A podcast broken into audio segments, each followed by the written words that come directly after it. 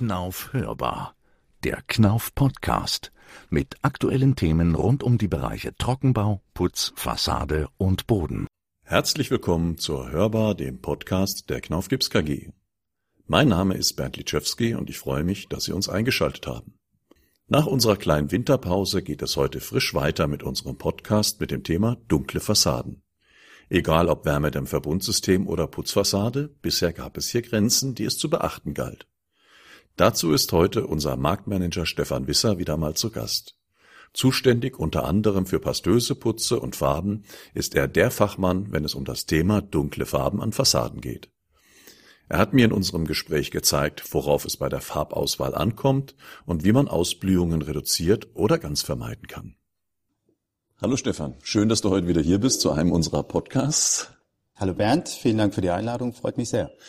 Ja, als Marktmanager für den Bereich Holzbau und pastöse Produkte hast du ja mit Fassadenbeschichtungen zu tun.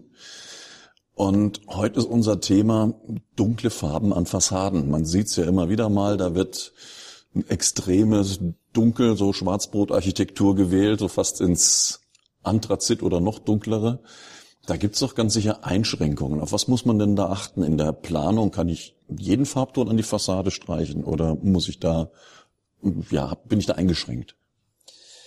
Nee, die Einschränkung kommt vor allem daher, dass wir bei dunklen Farbtönen eine hohe thermische Aufheizung haben, weil mhm. einfach dunkle Farbtöne mehr Sonnenlicht ähm, absorbieren und damit natürlich mehr Sonnenenergie. Und daraufhin habe ich eben in der Beschichtung ähm, enorme Temperaturerhöhungen. Also das heißt, was nicht als Licht reflektiert wird, bleibt als Wärme an der Wand.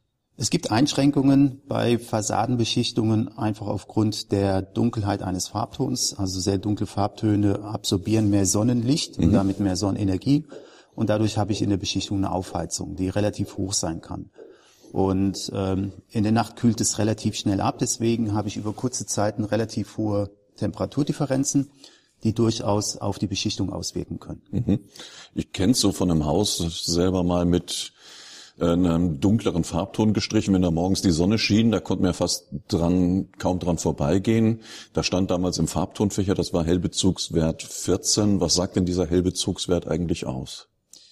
Der Hellbezugswert ist eine rein optische Größe, also etwas, was wir sehen können. Und das ist eine Skala von 0, das wäre jetzt dunkelstes Schwarz, bis mhm. 100, das wäre sehr helles Weiß.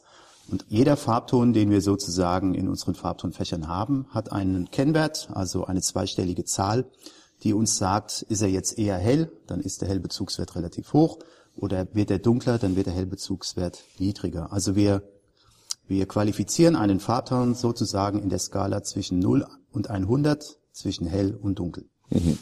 Und bei 100 wird dann 100 Prozent wieder reflektiert vom Licht und wird nicht in Wärme umgewandelt und ich habe keine so starke Aufheizung. Nicht beim Hellbezugswert, weil der Hellbezugswert, wie gesagt, ist eine rein optische Größe, das, mhm. was wir sehen können. Ähm, wo wir das sehr gut wahrnehmen können, ist bei dem sogenannten TSR-Wert. Und auch der TSR-Wert hat eine Skala von 0 bis 100. Und der sagt uns dann bei relativ geringen TSR-Werten, also sagen wir mal 20, dann wird 20 Prozent des Sonnenlichts und der Sonnenenergie, und dazu gehört ja auch Ultraviolett mhm. und Infrarotlicht, die sehr energiereich sind, die werden dann zu 20 Prozent ähm, reflektiert. Das heißt, 80 Prozent des Sonnenlichts werden aufgenommen und sorgen eben für eine hohe Aufheizung. Was bedeutet, also HBW für Hellbezugswert kenne ich ja von der Abkürzung her, aber TSR, was bedeutet das dann? TSR ist die Abkürzung für Total Solar Reflection, mhm. also mal wieder so etwas Neudeutsches und beschreibt eben ähm, die, den Anteil des kompletten Sonnenlichtes, was von der Fassade oder von eben diesem Farbton absorbiert oder reflektiert wird. Also nicht nur das, was wir mit dem Auge wahrnehmen können, sondern auch das Infrarotlicht, was von genau. der Sonne kommt, was jetzt auch an kalten Tagen uns so schön warm macht, wenn die Sonne scheint. Genau. Deswegen ist der TSR-Wert eben, wenn wir eine Fassade bewerten, ob er jetzt zu dunkel oder zu hell ist, eben wichtiger, weil hier können wir dann Aussagen treffen, wie tatsächlich dann auch so die Energieaufnahme der Beschichtung ist und wie sich sozusagen die Temperatur entwickelt. Während wir bei dem Hellbezugswert eigentlich nur sagen, dieser Farbton ist jetzt näher an weiß, also näher im Bereich mhm. hell, mhm. oder ist näher an dunkel im Bereich, ja, Richtung Null. Wenn ich jetzt in unsere Knauf-Farbtonkarte reinschaue, dann steht da aber nur ein Hellbezugswert drin und nicht der TSR-Wert. Warum steht da der TSR-Wert nicht dabei? Weil der TSR-Wert eigentlich ein spezifischer Wert ist für eben spezielle Farben mhm. und vor allem auch für dunkle Beschichtungen. Also bei hellen und ähm, mitteldunklen Farbtönen spielt der TSR-Wert keine Rolle, weil wir eben durchaus genug Sonnenlicht äh, wieder reflektieren.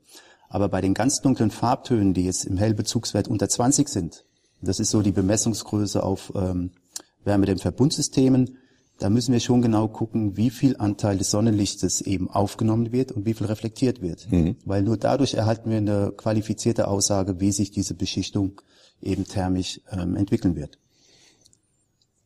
Und ich habe mal gehört, dass der TSR-Wert auch abhängig sein kann von dem Farbeputz, was mit oben drauf ist. Spielt auch die Rezeptur eine Rolle? Es spielt eine Rolle. Also es gibt ähm, TSR erstmal wie man, oder andersrum gesagt, der Weg zu einer Farbe, die TSR-fähig ist oder die eben genug Sonnenlicht reflektiert. Da gibt's verschiedene Wege. Es gibt extra ausrezeptierte Farbrezepturen, die ein spezielles, wie soll man sagen, Abtönsortiment haben. Die mhm. sind extra darauf ausgerichtet. Aber jeder einzelne Farbton oder jedes einzelne Farbpigment, was wir in einen Farbton reinmischen, damit wir zum Beispiel Rot bekommen, der hat auch einen gewissen TSR-Wert. Also ein Rot ist nicht rot, es gibt ein Rot, was eben mehr Anteil Sonnenlicht reflektiert und es gibt ein anderes Rot, was eben mehr Sonnenlicht aufnimmt. Und deswegen spielt auch die Rezeptur, also wie ich den Farbton ausrezeptiere, eine Rolle. Jetzt habe ich als Planer natürlich nicht den TSR-Wert vor mir, sondern ich weiß, ich will den und den Farbton machen und lese irgendwo, Hellbezugswert liegt bei sieben bei dem gewünschten Farbe, die ich haben wollte, so irgendwo in den Anthrazitbereich mit rein. Ähm, wie kriege ich jetzt raus, was das für ein TSR-Wert ist? Oder was muss ich da beachten, um überhaupt so eine Farbe auf die Wand aufbringen zu können? Also in den äh, Richtlinien steht der Hellbezugswert 20. Also wenn wir ein Wärmedämmverbundsystem haben und haben Hellbezugswert unter 20, mhm. dann müssen wir uns überlegen, was können wir tun. Also wir können die ganze Beschichtung ähm, aufwerten, indem wir beispielsweise über eine doppelte Gewebearmierung den Untergrund sozusagen zugfester machen oder mhm. weniger belastbar für thermische Spannungen. Oder einen Dämmstoff wählen, der weniger reagiert auf Hitze, genau. wie jetzt kein Styropor in dem Fall, sondern Mineralwolle als Beispiel. Zum Beispiel EPS äh, wird sich ab einer gewissen Temperatur auch plastisch verformen, was mhm. dann durchaus auf das Wärmedämmverbundsystem Einwirkungen hat. Es betrifft die Wahl des Dämmstoffes und es betrifft auch zum Beispiel die Wahl der Dicke der Armierungslage oder ob ich eine doppelte Gewebungs, äh, mhm. Gewebelage einbringe. Das sind alles Sachen, die muss ich beachten, wenn ich ein WDVS ausführe mit einem Farbton, der einen Hellbezugswert unter 20 hat. Ist dann ähnlich wie beim Massivbau. Auch da heißt es ja in den Richtlinien allgemein, bei einem Hellbezugswert unter 30 sind besondere Maßnahmen zu treffen. Das heißt, dann muss ich auf jeden Fall eine Armierung nochmal auf den Grundputz draufbringen, ja. weil die thermischen Spannungen sonst zu hoch werden. Genau. Und ähm, eine Möglichkeit gibt uns eben der sogenannte TSR-Wert, weil der TSR-Wert uns eben genau sagt, wie hoch wird oder wie hoch ist der Anteil des Sonnenlichtes, was absorbiert wird und mhm. reflektiert wird. Und in den Richtlinien hat sich sozusagen verankert, dass wir einen TSR-Wert, der größer 25 ist, sozusagen ohne Bedenken auf ein Wärmedämmverbundsystem aufbringen können. Das heißt, ich habe einen normalen WDVS-Aufbau mit Dämmstoff, mit Armierungslage, mit Oberputz und mit Anstrich. Sobald der, TS, der gemessene TSR-Wert über 25 ist, bin ich eigentlich auf der sicheren Seite. Wenn ich jetzt, wie gesagt, als Planer, Investor diesen Hellbezugswert von sieben habe, ähm, wie gehe ich denn da vor, wenn ich sage, ich möchte das mit Knauf planen? Und welche Maßnahmen muss ich da treffen? Gibt es da Unterlagen oder besondere Beschichtungen oder kann ich irgendwo nachgucken, wie der TSR-Wert ist? Wenn ich so ein Objekt habe und jetzt mit Knauf beispielsweise zusammenarbeite, dann habe ich die Möglichkeit, über einen sogenannten TSR-Farbton die Beschichtung herzustellen. Das heißt, wir haben spezielle Farben, so wie zum Beispiel Autol TSR, unsere Silikonharzfarbe, oder unser Fasadol TSR, das ist unsere rein Acrylatfarbe, mhm. die speziell in diesem Farbton ausrezeptiert werden, die einen TSR-Wert über 25 haben. Und wir haben die Möglichkeit, diese Farbtöne wirklich über Objektive oder über ähm, optische Werkzeuge zu messen und dann können wir klare Aussagen darüber treffen, wie hoch ist wirklich der TSR-Wert und wie hoch ist der Anteil des absorbierten Sonnenlichtes. Also wenn ich jetzt wieder bei dem Beispiel bin, wir haben mit dem Verbundsystem Hellbezugswert 7, dann wähle ich für den Anstrich nicht eine normale Fassadol oder Authol, sondern in dieser TSR-Variante. Ja. Dann haben wir im Vorfeld das schon abgemessen, wenn wir es produzieren, dass es im TSR-Wert passt und ich kann ohne zusätzliche Maßnahmen mein Haus damit streichen. Genau. Das wäre der einfachste Weg. Gibt es im Putzaufbau was Besonderes zu beachten? Äh, kann ich dann den Putz unten drunter auch eintönen, einfärben, damit da vielleicht nur ein Egalisationsanstrich reicht? Nein, ich muss bei der TSR-Variante muss ich einen rein weißen Oberputz nehmen mhm. und ich habe eine gewisse Anforderung an die Dicke der Armierungslage. Und es muss, also der Oberputz muss rein weiß sein, nicht eingetönt. Der dient uns sozusagen als Puffer mhm. für die Aufnahme auch ähm, des Sonnenlichtes. Und der Farbton wird dann TSR rezeptiert und dann habe ich einen Aufbau, der so technisch freigegeben wird. Und dann normaler Farbanstrich, zweimal obendrauf, gegebenenfalls, wenn der Untergrund nicht gleichmäßig ist, bei so intensiven Farbtönen auch mal, vielleicht auch mal ein drittes Mal, bis es deckend ist halt. Genau, wir haben bei dunklen Farbtönen natürlich immer weniger Deckungskraft, weil eben sozusagen das deckende Pigment rausgenommen wird, damit wir dunkel eintönen können. Und dann brauchen wir mindestens einen zweifachen Anstrich, mhm. damit wir wirklich eine saubere Deckung hinbekommen. Jetzt kennt nicht jeder der Zuhörer unsere Fassadenfarben. Wir haben die ganze Zeit den Fasadol als TSR gehabt, weil äh, man die ja mit am, ich glaube, universellsten eintönen kann. Warum jetzt auch noch die Authol als TSR-Farbe? Die Authol ist einfach ausgerichtet als Silikonharzfarbe mit einem hohen Diffusionsvermögen. Mhm. Das heißt, es bietet sich insbesondere dort an, wo ich diffusionsoffene Aufbauten habe. Und das ist zum Beispiel bei uns in der Warmwand Plus, also mit Mineralwolle, mit Lamelle und Platte, aber auch vor allem in der Warmwand Natur, was wir im Holzbau stark einsetzen, mit Holzfaserplatten. Und dort haben wir in der Regel einen nach außen diffusionsoffenen Aufbau.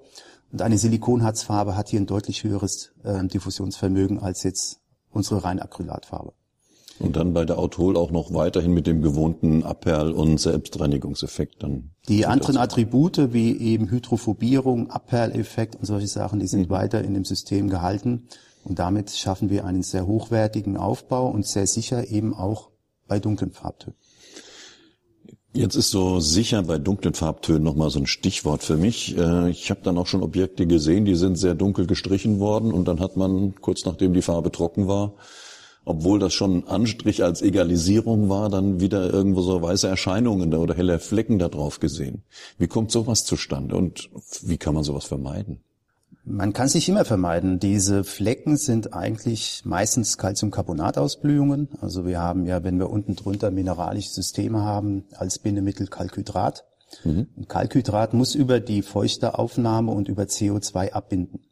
Braucht also eine gewisse Zeit, dass es nicht mehr frei ist. Eine gewisse Zeit. Und wenn ich jetzt beispielsweise im Sommer streiche, wo es draußen sehr warm ist und ich habe beispielsweise Sonneneinstrahlung und mein, meine Feuchtigkeit aus dem Putz verschwindet relativ schnell durch Ausdunstung oder eben weil der Untergrund sehr saugfähig ist, dann verbleibt Kalkhydroxid in der Beschichtung drin, kann mhm. erstmal nicht abbinden, weil die Feuchte fehlt.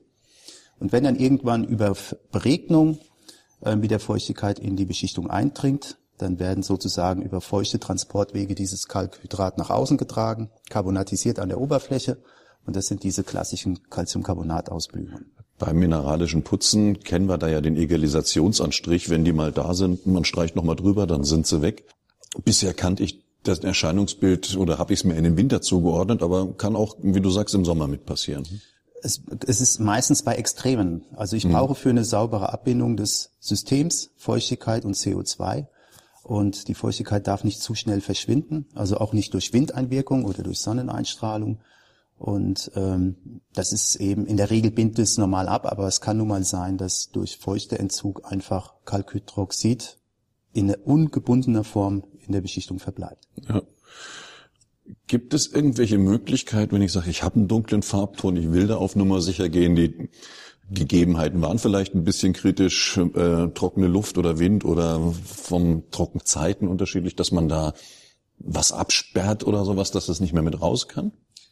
Gibt es Möglichkeiten? Wir haben da jetzt ein ganz neues Produkt, das nennt sich Casiol Grund.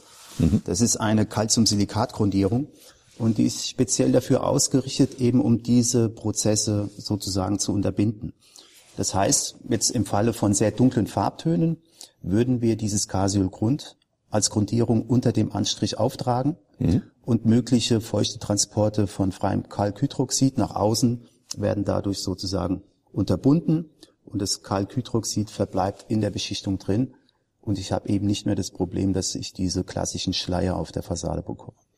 Aber die, ich sag mal, Trockenzeiten von Armierungsschicht und so weiter, Standzeit pro Schichtstärke Millimeter ein Tag, die bleiben weiterhin bestehen. Wir ändern nichts an den Abbindezeiten und an den Standzeiten, weil eine gewisse Zeit muss man dem System geben. Mhm.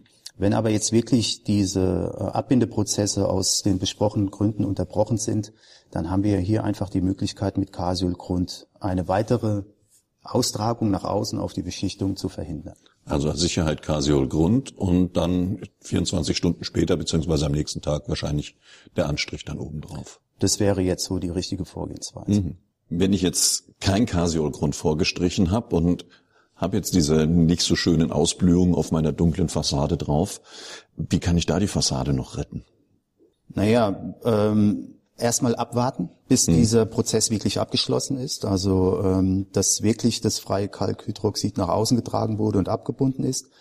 Und wenn dieser Zustand eingetreten ist, dann kann man das abbürsten mit einem sauberen Besen. Und dann würde man gegebenenfalls nochmal, je nachdem wie das Saugverhalten ist, mit Grundol vorgrundieren, um dann nochmal zu streichen, um die mhm. Deckung hinzubekommen. Oder man überlegt einfach zu sagen, ähm, mir geht jetzt ein bisschen die Zeit verloren, ich habe das Gerüst noch stehen, ich bürste jetzt ab und mache einen Zwischenanstrich mit Casiolgrund mhm. und gehe dann nochmal mit der gleichen Farbe, die ich am Objekt gestrichen habe, drüber. Okay. Also wenn TSR unten drunter ist, auch TSR wieder oben drauf und auch in der Renovierung dann. Genau. Also ich muss, wenn ich eine TSR-Fassade habe, sehen, dass ich weitere Farbschichtaufbauten im gleichen System es sei denn, man ist wieder über dem Hellbezugswert oder TSR-Wert, dass man es nicht bräuchte. Ja, oder ich mache eine Armierungslage aus Renovierungsgründen, dann kann ich auch ein anderes System dann verwenden. Okay. Gut, ich denke, damit sind wir schon deutlich weitergekommen, was das Thema dunkle Fassaden betrifft. Also als Fazit vielleicht nochmal, dunkle Fassaden sind machbar mit den richtigen Produkten und der richtigen Vorbehandlung. Ja. Ansonsten in unseren Unterlagen, Detailblättern und so weiter steht alles weitere mit drin. Wir haben sowohl in unseren Detailblättern zu den Wärmedämmverbundsystemen haben wir die Hinweise, wir haben die technischen Merkblätter und es gibt auch über die Verbände, über VDPM und andere Verbände ausreichend Unterlagen zu dem Thema.